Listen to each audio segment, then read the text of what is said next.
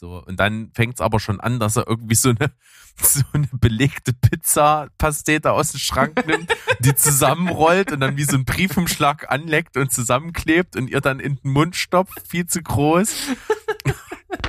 Hallo, hier ist Berg. Und hier ist Steven. Herzlich willkommen zu Steven Spoilberg.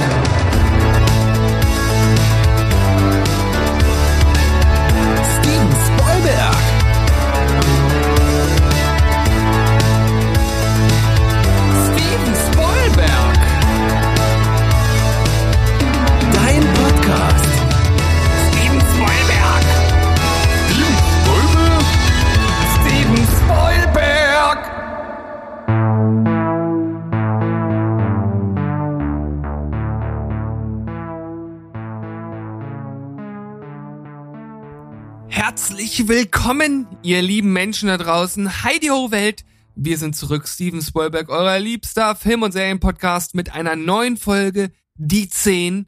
Und natürlich mit an meiner Seite, an der dunklen Seite sozusagen der Macht, da ist der Berg. Hallo Berg. Hi Steven, ich glaube, ich hab Hunger. Ja, bei dieser Folge, da bleibt einem auch nichts anderes übrig, als Hunger zu bekommen, denn wir werden uns heute mit den besten Essensmomenten auseinandersetzen. Und äh, ähnlich wie bei unseren Beinmomenten kann man das auch, wie ich finde, wieder sehr weit fassen. Wie war denn deine Herangehensweise, lieber Berg?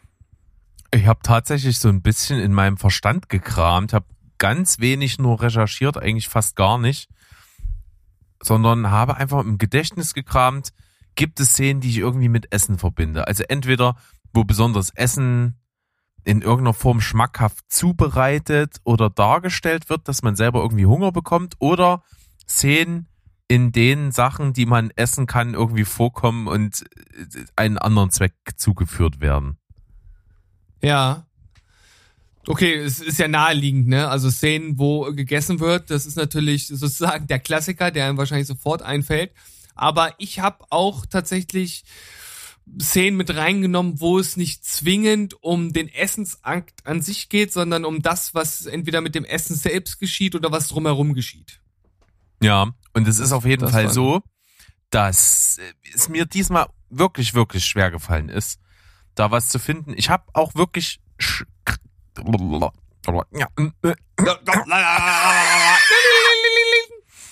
ich habe auch fünf nur. Also ich habe keinen in der Hinterhand. Ich habe fünf und hoffe, dass ich durchkomme.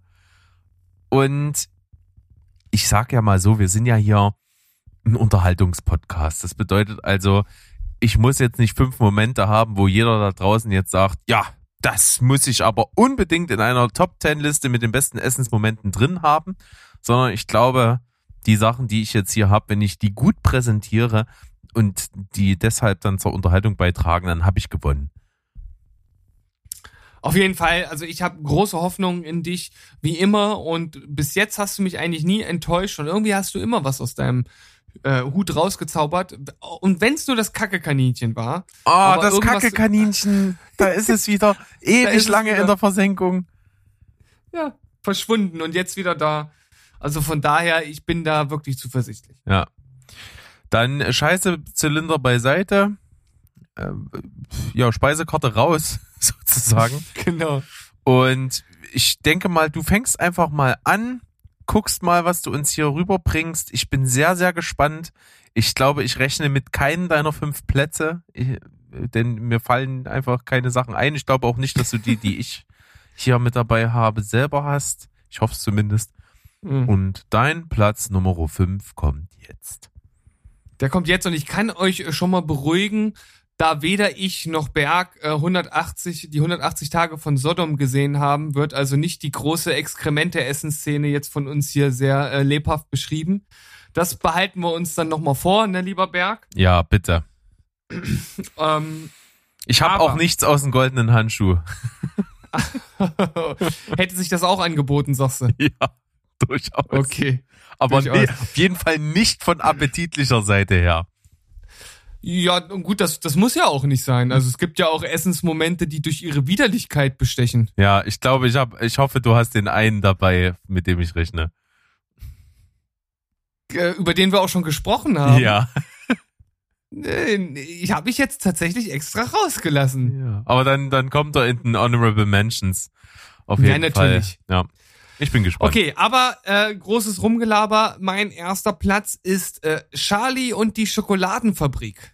Mhm. Und zwar äh, die Szene, in der ähm, noch ziemlich am Anfang äh, Charlie die Tafel Schokolade geschenkt bekommt und alle sitzen um ihn drum herum und es geht ja darum, dieses goldene Ticket zu finden, damit man äh, in die Fabrik äh, halt reinkommt und äh, da wird dann alle gucken auf ihn und und er nimmt die Tafel und und macht die so ganz vorsichtig auf und äh, als dann das Papier schon fast weg ist, nimmt er dreht er die Tafel ganz schnell um und guckt dann drauf und dann, ah, dann sind alle doch irgendwie schon so, so ein bisschen enttäuscht und sprechen ihm auch gleich zu, Mensch, das ist doch nicht so schlimm und man sieht ihm auch die Enttäuschung an, aber trotzdem ist er ja ein guter Junge und anstatt dann diese Tafel Schokolade, was, was ja sein Weihnachtsgeschenk war, ganz alleine zu verspeisen, verteilt er dann äh, die Schokolade an alle, die da ähm, drumherum sitzen, also an die Großeltern, an, äh, was sind das, Geschwister und Eltern, glaube ich, ne? Die Nee, es sind äh. Eltern und Großeltern.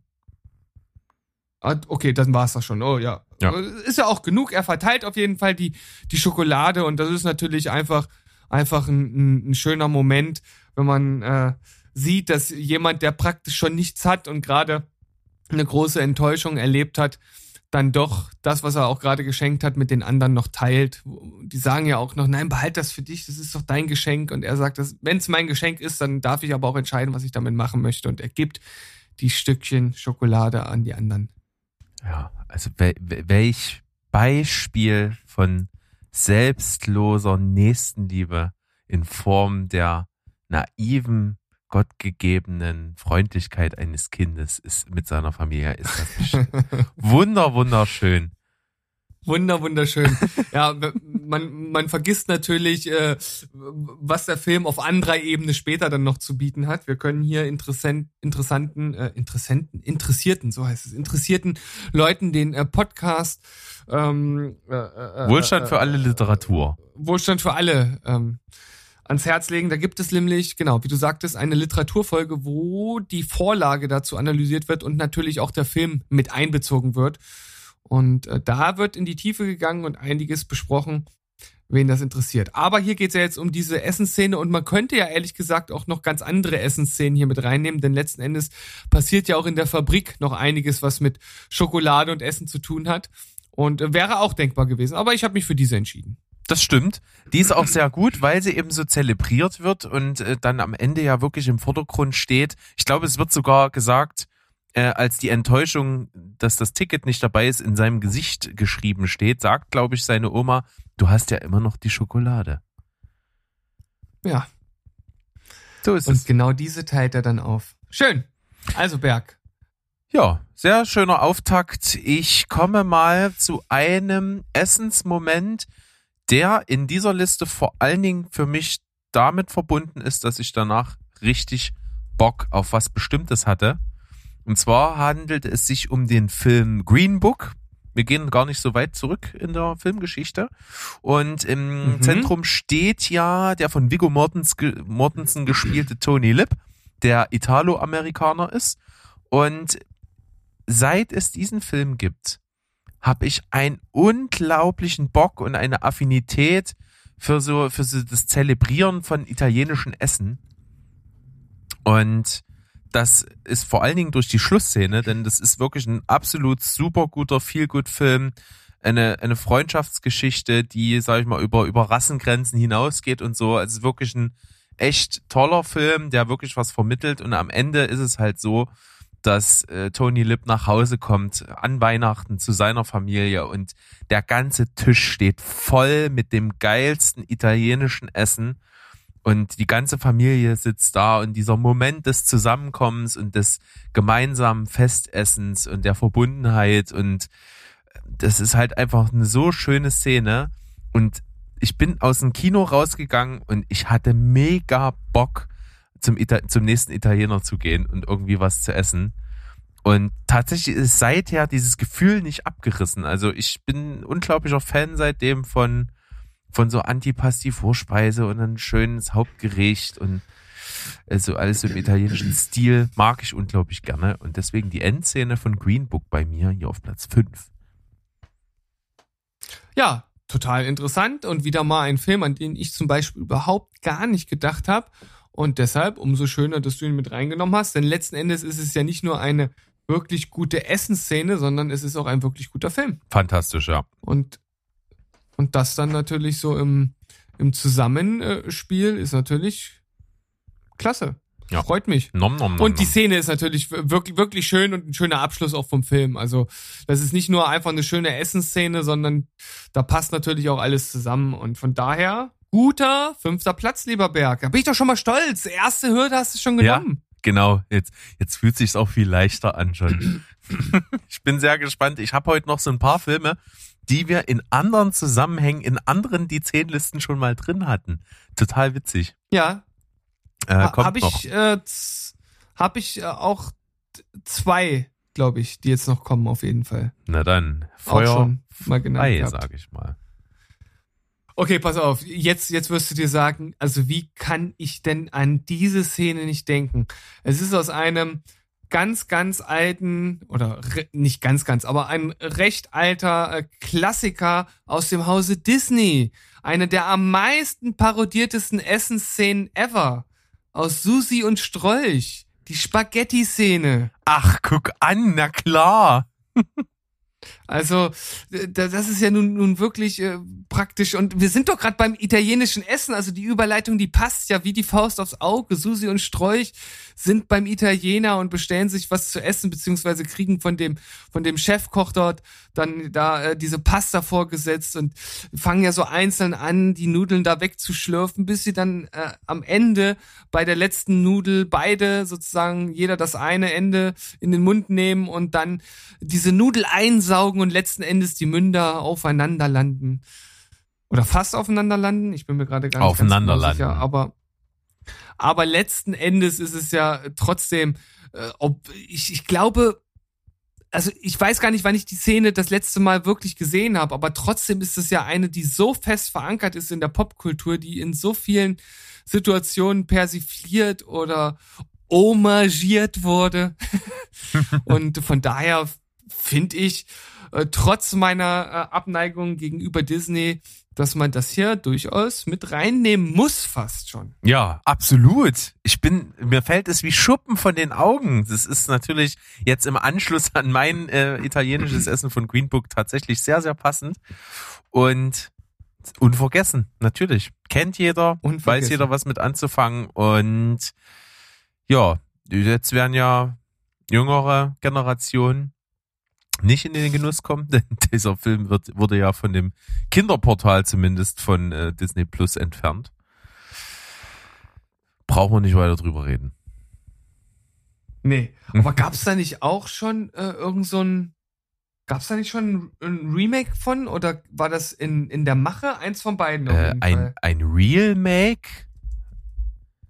Bin ich gar nicht sicher, ob das Ähm. schon raus ist. Lady and the Tramp? Susi und Strolch, der ist äh, von 2019. Siehst du?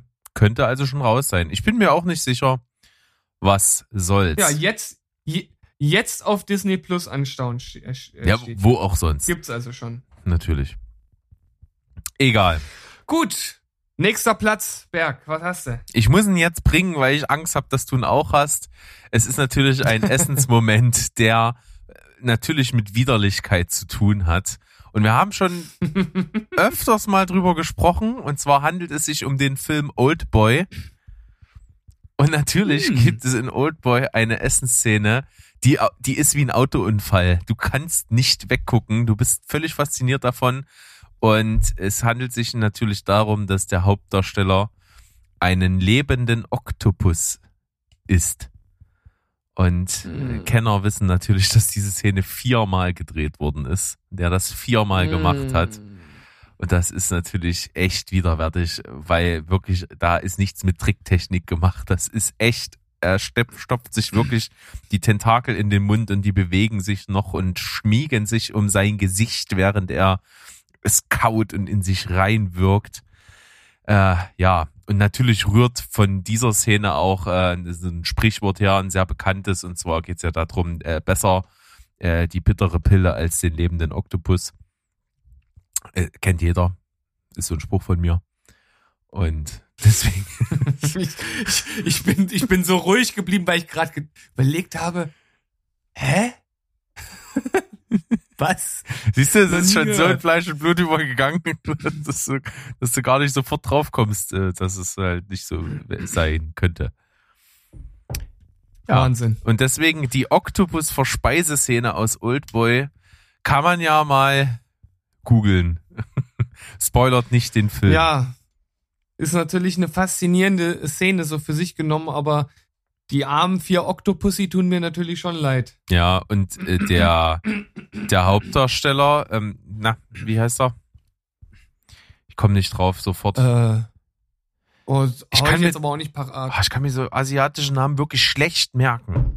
Da muss ich mal ganz zugeben. Das ist nicht, weil ich es nicht will, sondern weil, weil das natürlich äh, ja weit weg von dem ist, was wir so im Sprachgebrauch haben, um, um da diese feinen Nuancen sich zu merken. Ähm, auf jeden Fall. Minzig Choi? Minzig Choi. Ja, genau. Und der ist ja selber, was ist, der? ist der nicht sogar Vegetarier oder irgendwas? Also der hat auf jeden, F- nee, der ist Buddhist. Stimmt, er ist Buddhist und der hat äh, vor, vor jedem Mal äh, gebetet. Ah, okay. Na, immerhin. Immerhin. Man muss ja für seine unsterbliche Seele vorsorgen. Richtig. Karma und so, ne? Schön. Dann geht's jetzt weiter bei dir mit dem nächsten Platz. Nummer vier. Nee, drei schon. Drei. Und äh, erneut wird es dir gleich wie Schuppen von den Augen fallen. Ich prophezeie es. Und zwar handelt es sich um eine unserer beiden Lieblingskomödien mit Bill fucking Murray. Mhm. Und zwar und täglich grüßt das Murmeltier. Er ist doch gefangen in der Zeitschleife und irgendwann bemerkt er doch diese, diese Aussichtslosigkeit. Er weiß überhaupt gar nicht mehr, was er machen soll. Es ist doch sowieso alles scheißegal. Und er fängt dann halt einfach an, sich wie die Axt im Walde zu verhalten. Und eigentlich will er ja auch äh, sein, äh, seine, ähm, seine Kollegin, ist Kollegin? Nee, Ja, Doch. Doch. die, die, die er rumkriegen möchte.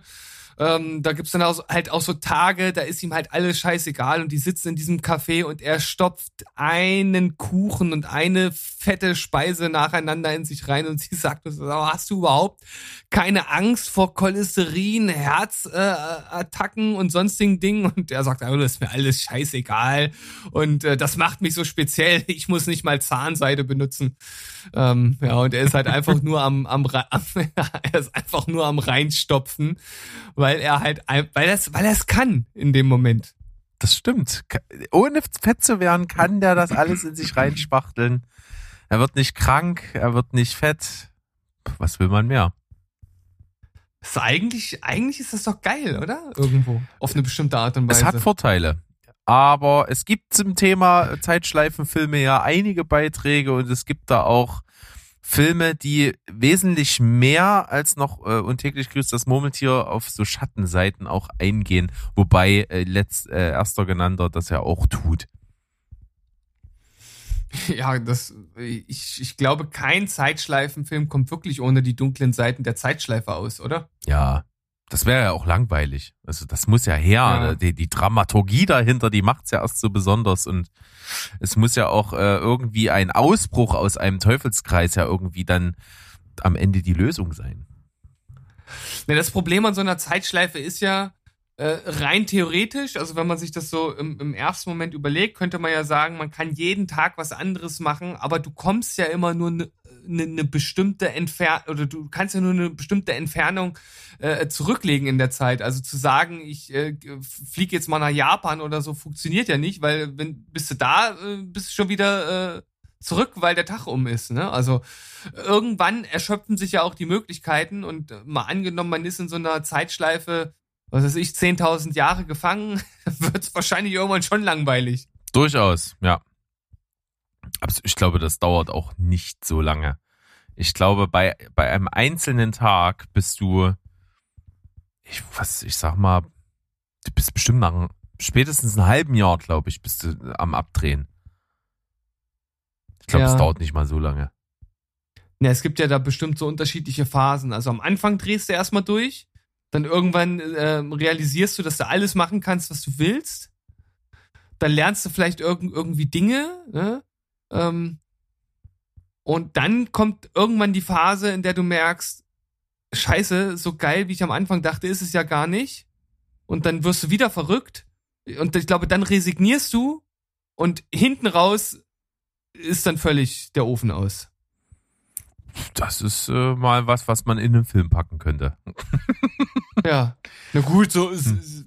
so äh, diese unterschiedlichen Phasen sind, glaube ich, zumindest in unterschiedlichen Filmen auf jeden Fall schon zu sehen gewesen. Aber das wäre jetzt so meine, meine ganz naive Herangehensweise an die, an die Thematik. Gibt's bestimmt schon Also Doktorarbeiten dazu.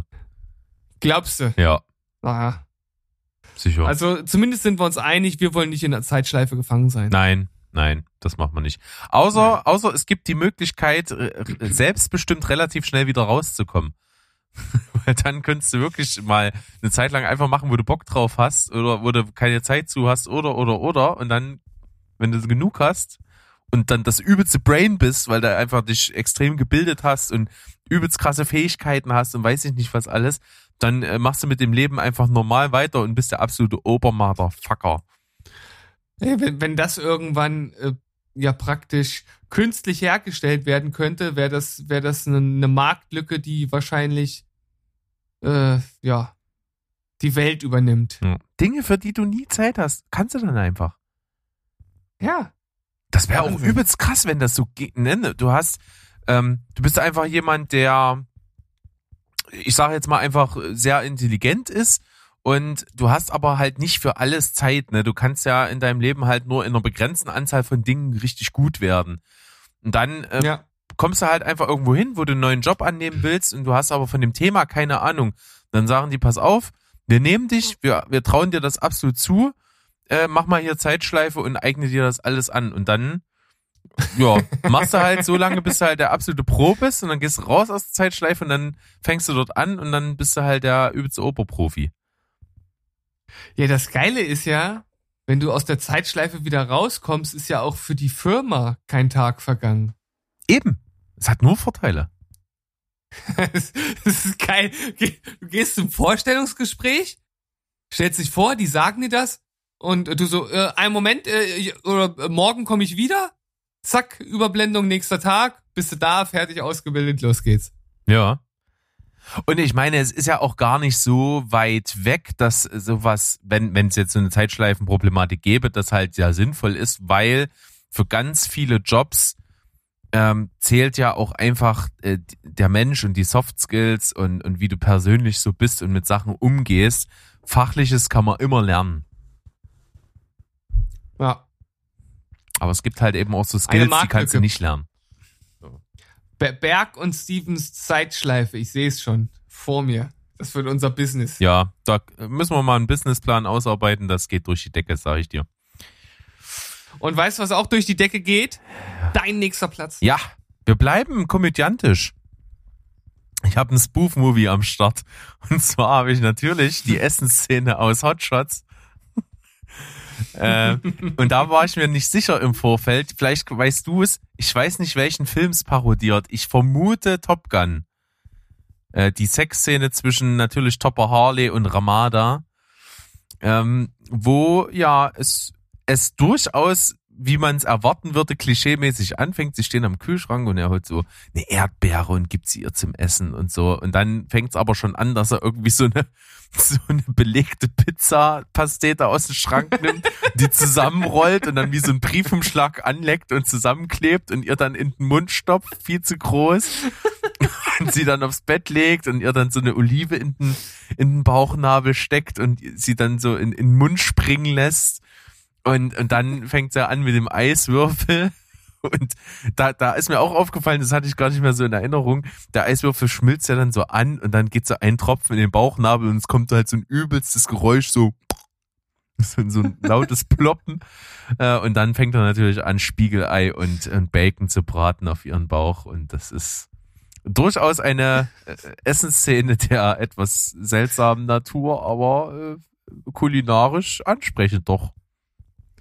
Oh, ey, lang nicht mehr gesehen, aber jetzt, wo du es halt auch nochmal erwähnt hast, absolut legendär ja schon fast, auch definitiv einer der besten Spoof-Movies und als, ich sag mal so, Mini, Mini-Essence-Moment hätte man natürlich auch nehmen können, Gummibärchen, Gummibärchen, Liebesperlen, Liebesperlen. ist richtig gut, ja. Richtig gut, ja. Und äh, ich, ich liebe die Szene einfach, wie die Szene so im Gange ist. Und dann gibt's so diese, dieser Schnitt zu, zu Charlie Sheen, wie er so ganz so, mit so einem breiten Grinsen im Gesicht so zwei Baconstreifen hochhält. so geil. Ach ja, herrlich, herrlich, herrlicher Film. Ja. Herrliche Szene. Und ich, ja, dürfte, oh no, gut, dürfte auf jeden Fall die albernste äh, wahrscheinlich sein, die albernste Essensszene, die wir jetzt hier heute haben. Oh, mein erster, mein erster Platz, der kann da vielleicht noch in gewisser Art und Weise mithalten. Könnte sein. Aber weißt du, welche, was genau parodiert wird bei dieser Essensszene? Nee, kann ich, nee. Hm. Weiß ich leider nicht. Aber ihr da draußen, ihr wisst das, ihr schreibt mir das. Ist es Top Gun oder ist es was anderes? Da bin ich auch gespannt, weil ich möchte das ja auch gern wissen. Mal sehen. Einfach mal Bezug nehmen. Dann geht's einfach bei dir schon auf Platz 1 zu mit großen Schritten. Platz 2. Platz 2 kommt davor, genau, nach Adam Riese und es ist ein Film, es ist ein ein Kinderfilm, den ich damals gesehen habe und seitdem irgendwie ins Herz geschlossen habe. Und ich finde, den kann man immer noch ganz gut schauen. Und ich weiß gar nicht, ob du den mittlerweile auch dir mal äh, zu Gemüte geführt hast. Und zwar Mathilda. Immer noch nicht, nein. Immer noch nicht. Ich finde, das ist ein wirklich, wirklich äh, schöner Film. Übrigens, dahinter steckt ja der gleiche Autor wie auch bei äh, Charlie und die Schokoladenfabrik. Roald Dahl. Ach ja. Und äh, es, es gibt tatsächlich zwei Szenen, die ich jetzt hier mit reingenommen habe. Die eine, das ist so eine kleine Szene. Es geht ja um ein kleines Mädchen, Mathilda. Äh, Vater hier übrigens ges gespielt von Danny DeVito. Ähm, und die Eltern, die kümmern sich halt nicht um das Kind. Das ihr Kind interessiert sie nicht und die muss sich halt äh, seit frühester Kindheit selbst versorgen und es gibt halt eine Szene, wo sie wieder alleine zu Hause ist und ihre telekinetischen Fähigkeiten, die sie hat, das ist ja sozusagen der der der Hauptstorypunkt äh, dieser dieser ganzen Geschichte, dass sie diese Kräfte hat. Und sie setzt die halt ein, um sich äh, um sich so eine äh, Schüssel Cornflakes voll zu machen und lässt dann den den Löffel so zum Mund schweben. Und das ist halt wirklich ganz ganz sympathisch gemacht, aber die Szene allein, die reicht jetzt für mich nicht für den Essensmoment aus, denn es gibt ja einen, der ist das ist so eine Mischung aus aus ein bisschen widerlich, aber irgendwie auch auch ziemlich cool und zwar äh, ist ja sozusagen der Bösewicht des Films ist die äh, Schulleiterin der Schule, an der Mathilda sich befindet. Und äh, die Leiterin, die da, dort dann auch erst äh, zu Beginn des Films sozusagen dort anfängt an der Schule, heißt Agatha Knüppelkuh. und das ist halt ist so eine, die ist halt richtig comichaft dargestellt, also völlig überzogen böse und so wie halt nie eine Schulleiterin an der Schule sein könnte. Ähm, also ich sag mal, äh, wenn die Strenge und wie sie es macht so so bleiben äh, würde und das ein bisschen realistischer dargestellt würde, würde sie mich an die ähm, na, äh, an äh, The Handmaid's Tale, an die äh, Tante Lydia an, an Tante Lydia erinnern. Also die hat halt so, so von der Art und Weise so ein bisschen was, nur dass sie halt viel comichafter agiert. Und es gibt halt eine Szene, da bekommt ein Kind eine Strafe. Es ist halt der, der dicke Bruce. Und der dicke Bruce muss halt vor der ganzen äh, Schule äh, im Foyer ein Stück Kuchen essen. Und das ist halt so ein Riesenstück Kuchen. Und ähm, er denkt halt erst, ah, das ist jetzt irgendwie vergiftet oder so und nimmt halt nur so einen ganz kleinen Bissen und äh, merkt dann, oh, so war ein richtig leckerer Kuchen. Und er fängt dann halt an, dieses, diesen Stück, äh, dieses Stück Kuchen zu essen. Und äh, er merkt halt, oh, ist übelst lecker und schmeißt dann die Gabel weg und nimmt das in die Hand und schlingt das richtig rein. Und irgendwie ist dann so das ganze Gesicht voll Schokolade. Und äh, hat das halt geschafft und ist halt schon voll am Jubeln. Und dann sagt sie so, äh, äh, Agatha Knüppelkuh. Und holt halt den restlichen Kuchen aus dem dieses erste Stück rausgeschnitten wurde. Und das ist halt ein Kuchen groß wie ein Traktorreifen. Also so groß, dass man den gar nicht komplett essen kann eigentlich als normaler Mensch. Und der kriegt den dann halt vorgesetzt und muss den aufessen und alle verstummen halt in der Aula und sind halt völlig schockiert. Und ähm, er fängt dann halt an, da weiter zu essen und du merkst das schon so bei der Hälfte des Kuchens, oh, ihm ist schlecht und die Kinder tuscheln schon so, oh, er wird sich bestimmt gleich übergeben und der kann halt wirklich eigentlich nicht mehr. Und Agatha Knüppelkuh ist halt schon voll am Grinsen äh, ihres Sieges sicher. Und äh, Mathilda ist dann diejenige, die als erster aufsteht und äh, schafft und äh, ruft äh, Bruce, du schaffst das! Und die anderen Kinder stehen halt auch auf und feuern ihn halt an. Und er frisst halt diesen ganzen Kuchen auf und nimmt zum Schluss diese Scheibe und reckt sie nach oben, als wenn er halt einen Titel gewonnen hätte. Und dann kommt Agatha Knüppelkuh von hinten und haut ihr diesen diesen Teller über den Kopf zusammen. Also es ist halt völlig überzogen die Szene aber ist halt irgendwie super charmant und ja, halt total comichaft, aber ich finde den Film halt einfach herrlich und vielleicht konnte ich ja jemanden jetzt dazu anregen, entweder selbst ein Stück Schokokuchen zu essen oder sich diese Szene anzuschauen oder den ganzen Film. Ich habe, glaube ich, noch Schokokuchen da. dann, na, na, dann mal los. Dann mal los, ja. Finde ich gut auf jeden Fall vielen Dank für diese sehr detaillierte Szenenbeschreibung. Ich kann es mir absolut vorstellen. Die Szene ist in meinem Kopf zusammengesetzt und ist jetzt schon praktisch in bewegten Bildern hinter meinen Augen am Laufen. Ja, und ich finde ähm, mindestens äh, so vom vom Feel Good äh, Feel Good Feeling her äh, ähnlich wie Charlie und die Schokoladenfabrik. Na, das ist doch vielleicht sogar besser. Also ja. Ist doch wunderbar. Gucke ich mir bestimmt auch mal an. Bietet sich ja auch mal an, somit. Ähm, dann mache ich mal weiter und witzig ist, ich bin auch jetzt bei Gebäck. Und zwar habe ich Gebäck. ja kurz vor unserer Folge die Szene nochmal angeschaut und die Szene ist zugegeben nicht aufgrund des Essens so großartig, sondern weil die Szene einfach mega ist. Und ich war, ich habe, glaube ich, die Luft angehalten während dieser Szene, als ich sie im Kino gesehen hatte. Und ich habe sie eben nochmal gesehen und sie ist wirklich toll. Und vor allen Dingen trägt dazu bei, wie sie gefilmt ist und wie sie mit dem Essen in dieser Szene auch umgeht, filmisch. Denn das ist wie so eine Art Symbol und ein, und so ein Spannungspuffer zugleich.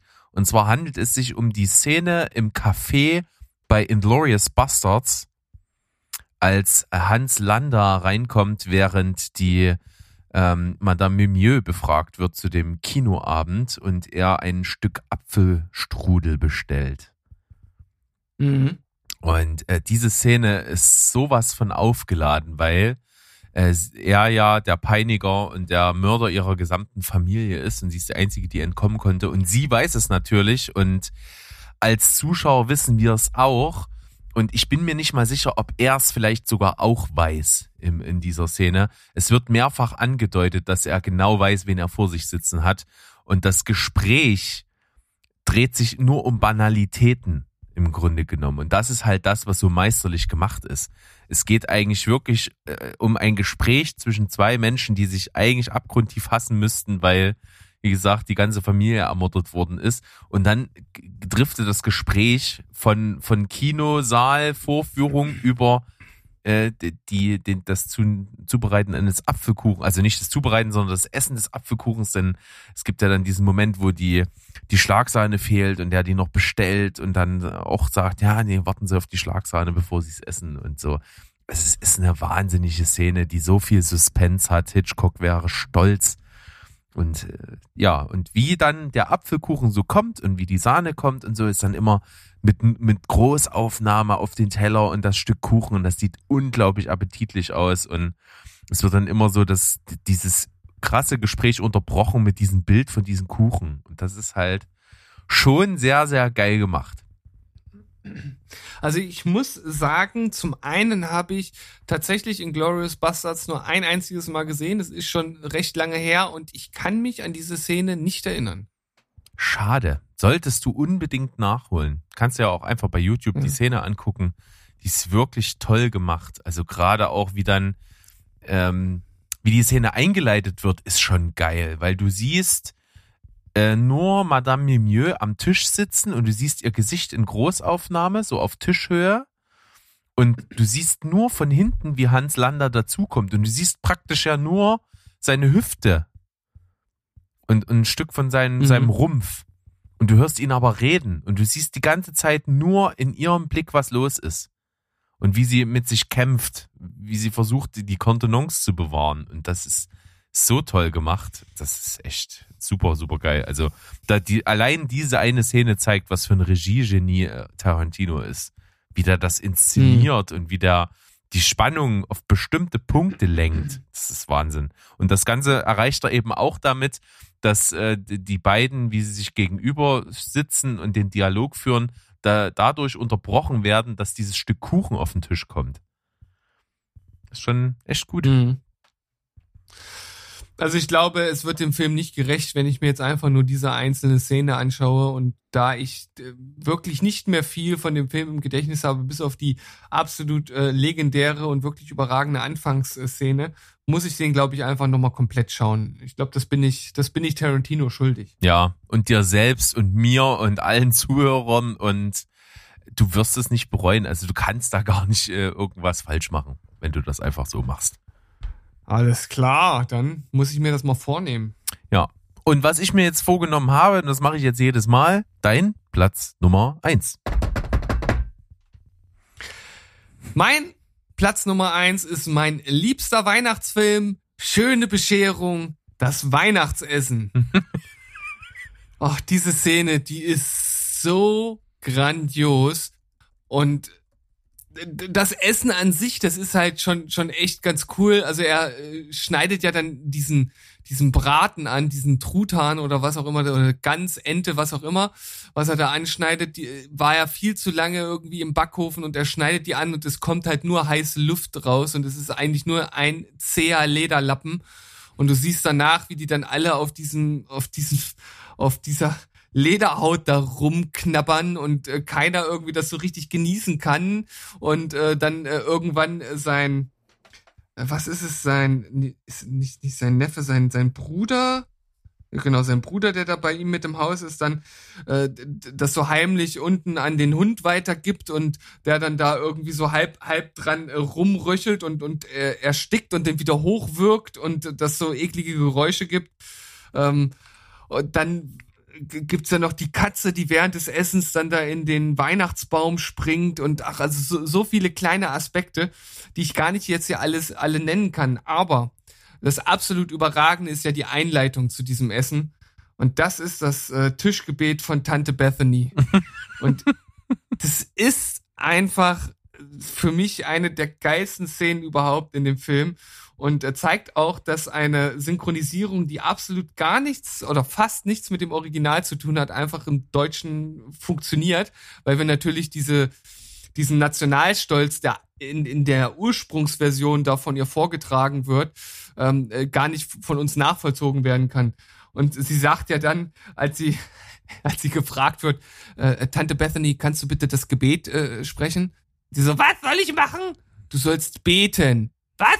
Betteln? Wir haben doch unsere Rente. das ist halt schon so geil. Und dann fängt sie halt an, dieses, dieses Gebet zu sprechen und äh, sagt dann so, ich bin klein, mein Herz ist rein, soll niemand drin wohnen als ich allein. Und auch Rambambuli, unser kleiner Wellensittich. Und es soll auch drin wohnen Abraham Lincoln, der die Neger befreit hat. Und die vielen, vielen kleinen Chinesen. Und, und, und, und, alle schütteln halt nur so den Kopf. Und Clark sagt dann so, Amen. Und sie so, Namt. das ist so gut, Mann. Du hast mir das schon so oft erzählt. Ich lache jedes Mal. Das ist so geil. Oh, es ist auch herrlich. Und jedes Mal, wenn ich da auch wieder dran denke, trage, rezitiere ich das vor meiner Frau und die findet das auch so lustig und fängt dann immer wieder an zu lachen, weil sie die Szene auch so lustig findet. ah, oh, ist das schön. Herrlich, und herrlich politisch unkorrekt. So mag ich's. Ja, na gut, aber man muss ja auch sagen, äh, die Tante, die das vorträgt, ist ja auch schon gefühlte 106, ne? Und äh, kommt aus einer Zeit, wo, wo, wo man ja so geredet hat und äh, das ist ja fast authentisch, dass sie das so sagt. Das ist ja jetzt, das soll ja nicht in irgendeiner Weise äh, bewusst politisch unkorrekt sein. Von daher finde ich das in dem Zusammenhang völlig in Ordnung. Absolut. Cool. Das ist ein wunderschöner Platz eins, sehr bereichernd, definitiv. Und ich habe bei mir auf Platz Nummer eins einen Film, den wir auch schon mal in einer Die 10 Folge hatten. Und zwar ah, ging es um MacGuffins. Genau. Aha. Denn aus diesem Film okay. stammt auch der berühmte Passierschein A38. es handelt okay. sich um einen absoluten Lieblings-Asterix-Film, der äh, als einer der wenigen nicht auf einen Comic basiert. Das ist also wirklich nur ein Film von boah, 76 oder so ist der. Und ich finde ihn grandios. Ich liebe diesen Film Asterix erobert Rom. Äh, der ist aus 76 genau. Und die müssen da ja diese zwölf Prüfungen machen. Und eine Prüfung, äh, zwar die sechste, handelt sich äh, um eine Essensprüfung, denn die beiden müssen beim Meisterkoch Mann, ich habe nochmal nachgeguckt, Maneckenpix heißt der. Ich konnte mich zwar nicht so richtig an den Namen erinnern, aber Maneckenpix, der ist, ist Meisterkoch, der ist der Koch der Titanen und äh, die müssen nichts anderes tun, als alles schaffen, was der denen auftischt. Und natürlich beteiligt sich Asterix gar nicht dran, sagt äh, Obelix, du machst das schon, du bist prädestiniert dafür. Und Obelix geht rein und dieser unglaublich sympathische Koch ist da drin und fängt an, ja, nehmen Sie Platz und ich äh, werde ihn servieren und so. Und dann kommt der halt mit einem Riesenessen nach dem anderen. Also Jumbo Schreiner würde Tränen in die Augen bekommen und, und würde, würde übelst abgehen und würde wieder nichts schaffen wie immer. Versager.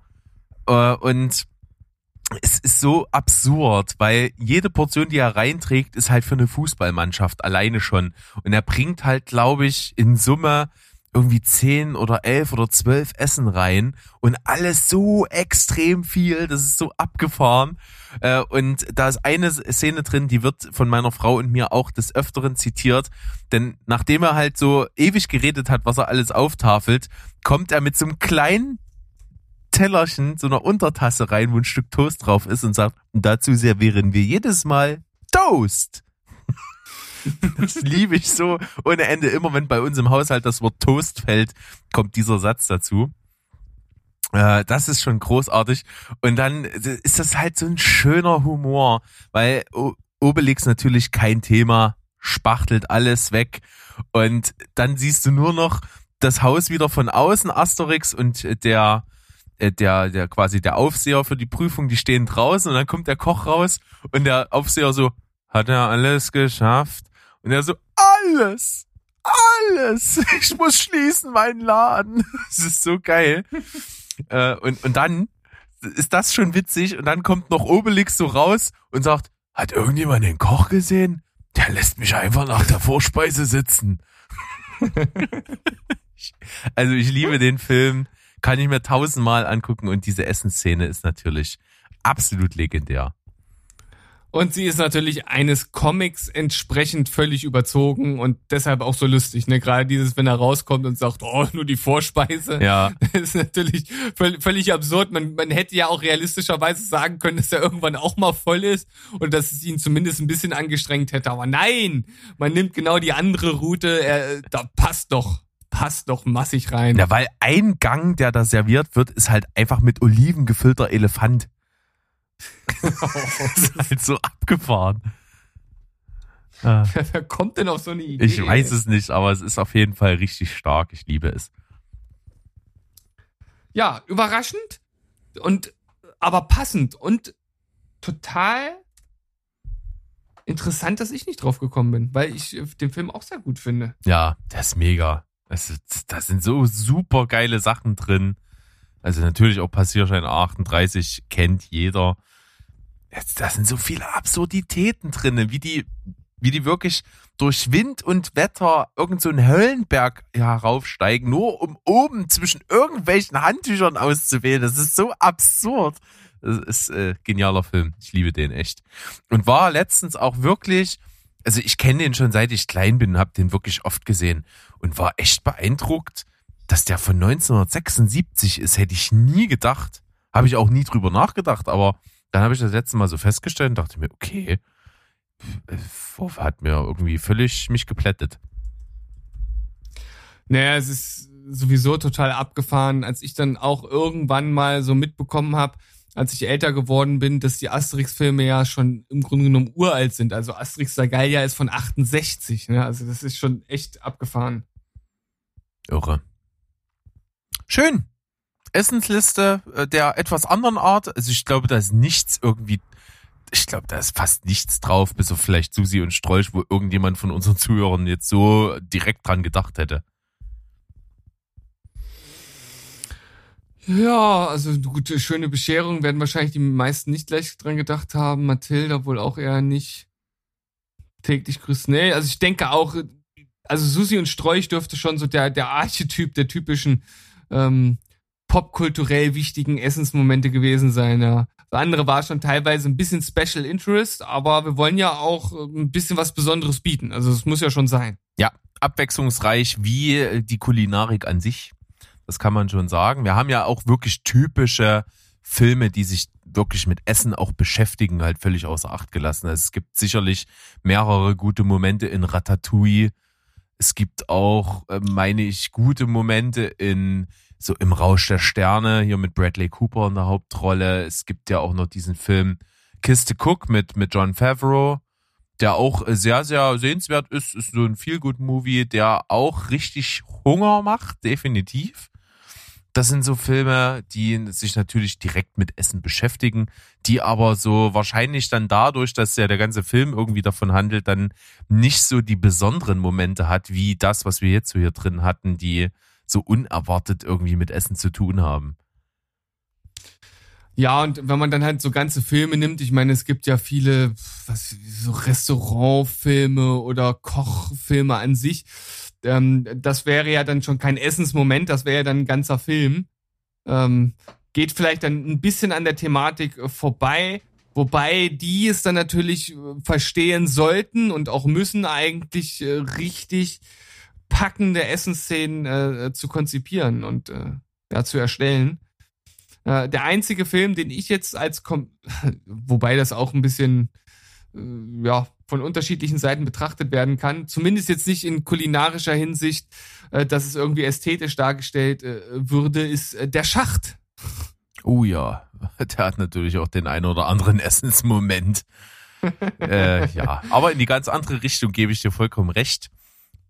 Dann gibt's ja auch noch so Filme, die völlig abgefahren sind, ist ja zum Beispiel Wolkig mit Aussicht auf Fleischbällchen.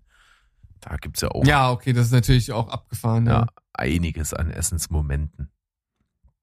Aber Oder abgesehen mal davon. Vergessen.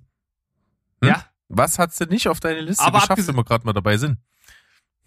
Ja, äh, ich glaube, du hast ja gar nicht viel mehr mit anzufügen, ne? Nö, hab nix mehr. An, an der Stelle. Also ähm, natürlich, und das muss, äh, oder ich denke, das ist vielleicht auch eine Szene, die dem einen oder anderen direkt in den Kopf gekommen ist. Äh, Pulp Fiction natürlich, ne? Der Big Kahuna Burger. Ja, das ist a tasty Burger. Äh, kurze Szene, aber trotzdem halt ein geiler Essensmoment. Dann natürlich die Diskussion zwischen äh, äh, äh Vince und Jules. Äh, wie heißt der andere? Jules äh, im, im Auto. Ist natürlich auch absolut legendär. Ist jetzt keine Szene, in der an sich gegessen wird, aber es geht ja um Essen. Also wenn man das so weit fasst, finde ich, ist das auch ähm, auf jeden Fall popkulturell eine wichtige Szene. Äh, mindestens popkulturell genauso wichtig ist die Apfelkuchenszene aus American Pie. ja, das stimmt. Also kann man jetzt irgendwie auch nicht vom äh, unter den Tisch kehren. Ähm, dann ist mir irgendwie noch in den Kopf gekommen, das ist nicht so ein richtiger Essensmoment an sich, aber wo, wo halt ein bestimmtes Essen halt schon eine wichtige Rolle spielt, äh, ist Snowpiercer. diese Essensblöcke, die die bekommen. Hm. Und es gibt ja dann den, den Moment, in dem die halt herausfinden, was da eigentlich drin ist. Das ist halt äh, eigentlich ein ziemlich krasser Moment. Ähm, ja, aber halt jetzt auch nicht so krass, dass es äh, in meine Top 5 halt äh, das hätte schaffen können. Dann, und jetzt bin ich auch schon ein bisschen verwundert, dass das bei dir nicht äh, auch gekommen ist, und zwar das allererste Essen in Hogwarts, wenn die das erste Mal dort äh, essen und am Tisch sitzen. Ich meine, das ist, das ist für die ja äh, überragend, was es dort alles für Leckereien und Essens, äh, ja, Speisen und, und Sachen gibt. Also. Das ist vor allen Dingen, äh, das auch. ist in den Filmen fast schon so ein bisschen beiläufig, aber in den Büchern, äh, stelle ich gerade fest, äh, übertreffen die sich mit jedem Essen. Also wie oft da von dem Essen geschrieben wird, ist echt wirklich sehr ja. auffallend, äh, tatsächlich irgendwie. Fand ich witzig. Aber stimmt. Ist es natürlich keine Riesenszene, aber trotzdem als, als Harry Potter-Fan ähm, finde ich, ist das schon irg irgendwie was, äh, wo man die Faszination in den Augen der, der jungen Schüler dann auch nachvollziehen kann. Absolut. So, dann natürlich der Sinn des Lebens. Vorhin schon angesprochen. Und es handelt sich natürlich um die sagenumworbene Szene, in dem, in dem jemand in einem Restaurant halt immer mehr isst und isst und zwischendurch dann eigentlich immer nur sein bereits gegessenes in Eimer wieder auskotzt im Strahl, um dann halt einfach weiter zu essen. Und das Ganze kulminiert dann sozusagen in der Pointe, dass er zum Schluss noch ein Minzblättchen bekommt und das ist dann zu viel und dann platzt der Mensch. Ja. Da fällt mir jetzt gerade halt so absurd. Ja, es ist wirklich, es ist auch wirklich widerwärtig. Und da fällt mir dazu passend ein, äh, natürlich der Spaghetti-Mann aus, aus Sieben. Der Spaghetti-Mann? Naja, der Fettsack äh, am Anfang. Ach so. Der mit dem ja, Gesicht ja, okay, in Spaghetti ja, erstickt ist. Ah ja, ja. Ja, Jetzt. das ist natürlich auch ein. Essensmoment der sehr unappetitlichen äh, Sorte. Führt mich auch gleich direkt zu der goldene Handschuh, aber das führe ich jetzt mal nicht näher aus. Es ist schon so widerlich genug, wenn man den Filmtitel einfach nur nennt, für die, die ihn gesehen haben. Da gibt es auch durchaus Momente, wo äh, Lebensmittel zweckentfremdet werden. Hm. Jetzt bin ich aber gespannt. Du wirst ja sicherlich nicht drum rumkommen, den zu gucken, weil ja deine, deine Frau solche Filme mag und jetzt angefixt ist. Ja, das ist korrekt.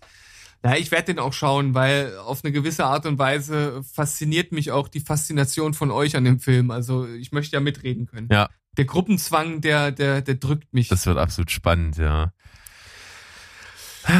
Aber was hältst du denn noch von äh, Tor 1 im Café, wo er äh, diese ganzen Speisen in sich reinhämmert und dann halt einen Schluck von dem Bier nimmt und dann sagt, oh, ich liebe dieses Gesöff, bringt mir mehr davon und dann halt den Krug zerschmettert. ja. Ist, halt auch, ist auch schon ziemlich cool. Ja, richtig cool, das stimmt. Jetzt, äh, ja, aber wie im eigentlichen Wortsinn halt eine coole Szene, aber jetzt halt nichts für die, E- für die Ewigkeit so an sich. Aber ist natürlich äh, damals auch eine ganz coole Einführung halt von dem Charakter gewesen. Gebe ich dir vollkommen recht und es ist halt einer wirklich der coolsten Avengers für mich.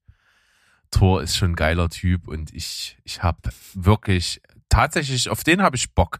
Auf den nächsten äh, Thor Schrägstrich Guardians of the Galaxy. Ja.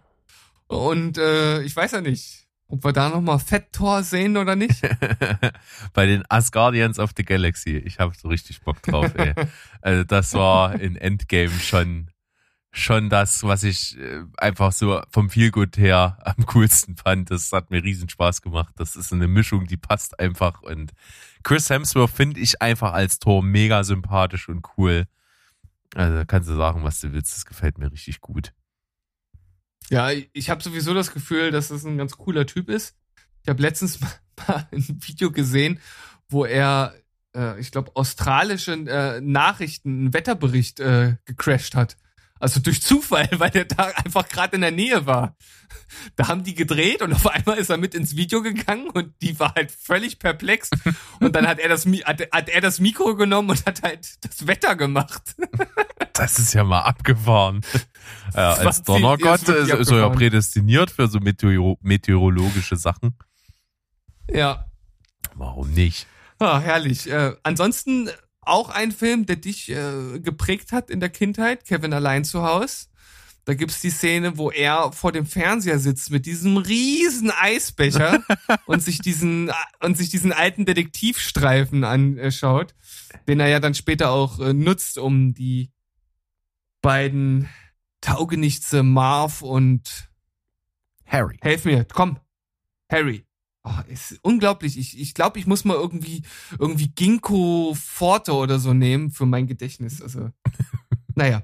Äh, davon aber mal abgesehen auch eine wirklich schöne Szene, wie er dann da so mit großen Augen diesen riesen Eisbecher in sich reinschaufelt und halt diesen Film sieht, der noch überhaupt gar nicht äh, für ihn gemacht ist, aber dann trotzdem so schlau ist, den später zu nutzen. Das ist irgendwie schon eine, eine schöne Verbindung von, von Essen, Popkultur und Nützlichen, zumindest aus seiner Sicht. Das stimmt. Und, aber du kriegst halt schon beim Zugesehen Diabetes von diesen riesen Eishaufen. ja, genau. Da ziehen sich die Arterien von selbst zu. Definitiv. Ich habe auf jeden Fall, fällt mir gerade ein, ich habe es dir vorhin schon mal gesagt, ich hätte noch was gehabt an Essensmomenten. Ich möchte es aber einfach nicht vorwegnehmen. Ich habe zwei Szenen aus The Birdcage. Und äh, das sind jetzt keine Major Spoiler, aber ich hätte schon gern, wenn du dir den mal anschaust, dass du das ganze Erlebnis völlig äh, überraschend sozusagen hast. Und das, ich sage nur für die, die den Film kennen, es gibt eine Essensszene, die könnte man betiteln Essen wie ein Mann. Und die andere Szene ist äh, die süß-saure Bauernsuppe. Das ist auf jeden Fall zweimal richtiges äh, Comedy Gold. Sowieso für mich eine der besten Komödien, die es je gab. Also gerade wer mit Robin Williams groß geworden ist und seine Filme halt liebt, so Mrs. Doubtfire und Patch Adams und weiß ich nicht was alles. In die Reihe gehört für mich eigentlich The Birdcage als äh, nicht mehr Kinderfilm mit rein, sondern schon ein Film dann eher schon für Erwachsene, der einfach nur lustig ist. Der ist toll besetzt und der ist lustig ohne Ende und der hat auch zwei sehr gute Essensszenen. Ich bin gespannt und ich werde ja nicht drum herum kommen, weil du wirst mich irgendwann, äh, wenn nötig, mit, Schlö mit Schlägen äh, dazu nötigen, den zu gucken. Möglicherweise Also- ist das so, ja. Ja, letzter Film auf meiner Liste. Und den hatte ich dir schon als eine meiner ersten Eingebungen direkt eingetrichtert. Ich habe mich dann aber letzten Endes doch nicht dafür entschieden, mit reinzunehmen, weil die Szene an sich dann doch irgendwie zu klein ist. Und zwar ist es eine der ersten Szenen aus Die nackte Kanone zweieinhalb, wo Frank Drabin beim, beim Essen, bei diesem großen äh, Parkett, äh, Bankett. Parkett? Bankett. Oh Mann, was ist denn heute los? Und du sagtest, du bist heute durch den Wind. Und dabei bin ich heute hier der Wortspast. Ja, manchmal ist es Unglaublich. verrückt. Na, Bei diesem riesen Bankett natürlich nicht, bei diesem riesen Parkett. Ey, du bist so ein Spaß, Steven, ey. Oh. Naja, auf jeden Fall ähm, ver vergeht er sich, muss man ja schon fast sagen, da an dem, an dem Hummer und äh, versucht halt da irgendwie so ein Bein abzuhebeln und jedes Mal, wenn er dieses Bein hoch und runter bewegt, bewegt sich halt die eine Schere des Hummers zur äh, Nachbarin hin, bis halt die Schere der Nachbarin in den Busen krapscht. Es ist halt so herrlich dumm, aber es ist halt auch irgendwie lustig. Und in der Art habe ich so eine Szene auch nie davor oder danach wieder gesehen. Also auf seine Art und Weise auch irgendwie einzigartig. Das ist auf jeden Fall völlig exemplarisch, äh, exemplarisch für die Humoristik dieser Reihe. Es, es passt halt genau rein. Oh, wie vermisse ich äh, den guten alten Leslie Nielsen. Frank Drabin ist bester Mann. Ja, das waren sie. Die Essensmomente von uns. Äh, zehn, die es in die Liste geschafft haben. Noch so ein paar hinten dran. Von Steven vor allen Dingen. Hat, äh, heute bin ich ein bisschen äh, unterrepräsentiert mit meinen Ideen. Aber irgendwie kam ich schwer in das Thema rein. Trotzdem habe ich es hingekriegt, fünf wenigstens mit beizusteuern und das hat insgesamt natürlich wieder super funktioniert. Es ist auf jeden Fall eine sehr diverse Auswahl von verschiedenen Sachen, an die ihr vielleicht nicht direkt gedacht habt. Schreibt uns gerne mal an, was ihr so sofort denken musstet. Da bin ich auch gespannt. Ansonsten gibt's heute nicht viel mehr. Äh, ich hoffe, jeder hat Hunger. Äh, verschiedenste Anregungen waren dabei und ich glaube, so können wir euch in die Nacht entlassen, oder?